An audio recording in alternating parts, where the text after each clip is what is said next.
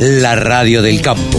Única emisora con programación 100% agropecuaria. Hombre de consulta, hombre integrante de la mesa de enlace, estamos en comunicación con Jorge Chemes, presidente de CRA. ¿Cómo estás, Jorge? Buen día. ¿Qué tal, Carlos? Buen día. Buen día a los oyentes también y gracias por el llamado. No, por favor. Eh, Jorge, queríamos consultarte. A ver, eh, ¿cuál es el clima hoy? Estuvieron reunidos con el secretario Bailo. Eh, ¿Qué conclusiones sacan ustedes? ¿Qué es lo que les dijo? Porque pareciera ser un diálogo de sordos, ¿no? Según escuché. Mira, sí, desde, desde el gobierno tienen diferentes eh, visiones o, diferentes expectativas. Eh, eh, hay algunos proyectos que están buscando generar compensaciones a puntualmente algunas producciones estamos discutiendo también la situación de las economías regionales. Lo que sí te diría, y esto personalmente, eh, inclusive se lo transmití directamente, siempre digo, oh, en lugar de buscar tanta compensación, porque ellos lo que quieren de alguna manera es eh, reponer lo que se lo que se saca con la alta presión impositiva las retenciones. Pero en lugar de en lugar de querer devolver lo que se saca, ¿por qué no bajan directamente las retenciones? Que es mucho más fácil, es un sistema más práctico, el productor lo va a entender mejor y es una señal que, que, que genere confianza. Lamentablemente, te diría que esto parece que no se puede llevar adelante porque adentro del gobierno hablar de la o nombrar la palabra baja de retenciones parecería que cae muy mal. ¿viste? Sí, claro. Sí, sí, sí. E, esa misma comienzo de risa que tuviste lo que me, me pasó a mí cuando me lo dijeron. ¿Y o sea que evidentemente lo ideológico todavía parece que pesa mucho y nadie quiere eh, decir que al campo le van a bajar las retenciones. No, ahora, eh, yo hoy hablaba con, con algún climatólogo más temprano y a mí me, me, da la sensación, no sé cómo ustedes lo están viendo a futuro. El campo, eh, el gobierno está dependiendo de, del campo. Ya vemos que el dólar soja le dio un poquito de, de aire, este, o le ha dado un poco de aire. Calculo yo que hasta fin de año un poquito más. Ahora, si sigue esto de que no llueve y eso no lo podemos manejar demasiado, no se puede sembrar, eh, no se puede cosechar, algunas cosechas se han perdido de trigo. Eh, ¿Qué va a hacer el, el, gobierno el año que viene? Bueno, realmente, mirá, eh, lo hemos conversado esto sobre todo en el ámbito de la mesa de enlace entre nosotros los cuatro presidentes. Eh, la realidad es que eh, lo que vos decís es muy claro, hoy el gobierno depende fuertemente de los ingresos de la producción agropecuaria, claro. de la producción primaria. Claro. Y si el clima no ayuda, esto va a significar que haya menos menos volumen de, de, producción para exportar y por supuesto menos recursos. Eh. Cuando se genera eh, semejante dependencia de un solo sector, bueno, son los riesgos, ¿no? Y realmente es preocupante el futuro porque el clima parece que va a jugar en contra, ¿no? Eh, lamentablemente todos los pronósticos hablan de lluvias, eh, pero muy, muy tardías, con lo cual, digo, me parece que más de eh, de, de, algún productor no va a poder sembrar y esto va a afectar eh, la toda la producción. Sí, claramente eso lo estamos viviendo con el trigo, Carlos. Sí. Las expectativas de cosecha son muchísimo menores que lo que se podía prever con, con lluvia. Se hablaban de 22 millones de toneladas, hoy están hablando de 16 y con posibilidad de que pueda caer a 14 o 15. Esos son los números que, que están manejando básicamente los analistas de, de mercados, ¿no?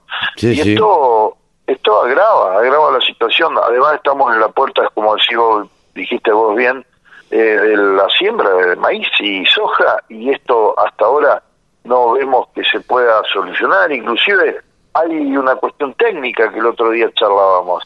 Eh, llueve algo y se moja la parte superior de la tierra pero no se recupera la humedad del perfil como para sostener todo el cultivo hasta el final. Esa es la realidad. Entonces, claro, porque son lluvias de 10, 15, 20 milímetros. A ver, eh, los que entendemos un poco, digamos, el otro día lo vimos en Buenos Aires, lluvia, tormenta, viento, llovió, llovieron 3 milímetros. Y, claro, y eso no sirve de nada, en definitiva. Claro que sí, claro que sí. Fíjate que hay un detalle que mucha gente no puede estar notando. Vos viajás en las rutas o entras a cualquier ciudad, en el caso que yo ayer regresaba de Buenos Aires, y ves cómo vuela tierra en el ambiente. Esto es consecuencia de la sequía, evidentemente, de la sequedad que hay en el, a nivel de ambiente. Eh, ¿cómo, ¿Cómo lo notaste a Bailo? Mira, yo creo que Bailo tiene las mejores intenciones y, y entiende perfectamente los planteos que nosotros hacemos eh, y por supuesto en muchos aspectos te diría que hasta está muy de acuerdo con nosotros. El problema es que a veces eh, si se tiene o no poder político dentro del gobierno es el, el factor fundamental que, que marca si si algún funcionario puede tener éxito en, su accionar, ¿no? Como dice, esto quiero sí. Como dice un, un conductor, ¿vos me querés decir que tiene las manos atadas? Mirá, yo no creo que las tenga atadas, pero sí él depende de, un gobierno que, que políticamente te da el ok o no para ciertas y determinadas cosas, vamos a ser realistas, ¿no? Esto ocurre en todos los gobiernos, no solamente en este, lo que pasa que en este gobierno las cosas están totalmente contrapuestas a lo que nosotros planteamos. Bueno, ¿qué, cómo, ¿cómo avisorás el verano, eh, Jorge? Mira, complicado. Yo creo que vamos a tener lamentablemente un verano, uno más, porque no es el primero que pasamos complicado. Yo creo que el, el tema de no poder contener la inflación está jugando en contra de todo lo que es inversión y producción. Y si no hay inversión y producción, es muy malo para el país porque, como decíamos recién, no hay recursos, no se generan recursos. Hay un, un gran desánimo en el productor y, por supuesto, también me refiero al campo, básicamente, y, y también mucha incertidumbre, porque ante estas situaciones el productor eh, se inmoviliza, se inmoviliza y no, no se produce lo que realmente necesitamos, que el impacto de, producir cada día más. Sí, y no, es muy complicado. Y no, y no invierte lo que tiene que invertir en tecnología generalmente, ¿no? Claro que sí, por eso decimos que necesitamos medidas que generen confianza. Si vos ves un horizonte con confianza, invertís, metes más tecnología, tratas de producir más y eso es un efecto eh, un efecto dominó que Va, haciendo de que cada vez haya más producción y más bueno esto acá se está produciendo exactamente lo contrario no ni hablar con las economías regionales que venimos venimos charlando hace bastante con el gobierno y que hace una falta urgente de, de atenderla Sí, sí, sí. Y ahí no no no hay ninguna no se avisora nada, no digamos, no no hay ninguna respuesta concreta. Mira, lo más cercano te diría y concreto es el sector de la producción de lana para Patagonia, eh, donde se puede llegar a conseguir algún subsidio por kilo de lana. Hay pedidos concretamente desde la Patagonia y desde el, gobernador de Chubut el gobernador de hicieron pedido de, de un aporte de 500 pesos por kilo de lana con un volumen de hasta 14 mil kilos por productor. Esto comprendería una ayuda a productores de alrededor de 3.000, 3.500 ovejas. ¿no? Esto eh, no te digo que soluciona, pero por lo menos le sería una bocanada de aire. Como para para evitar, hay que, cuidado que hay, hay más de 600 o 700 campos en Patagonia que han sido abandonados porque realmente no pueden cubrir ni siquiera los gastos básicos. ¿no? Terrible eso. Terrible.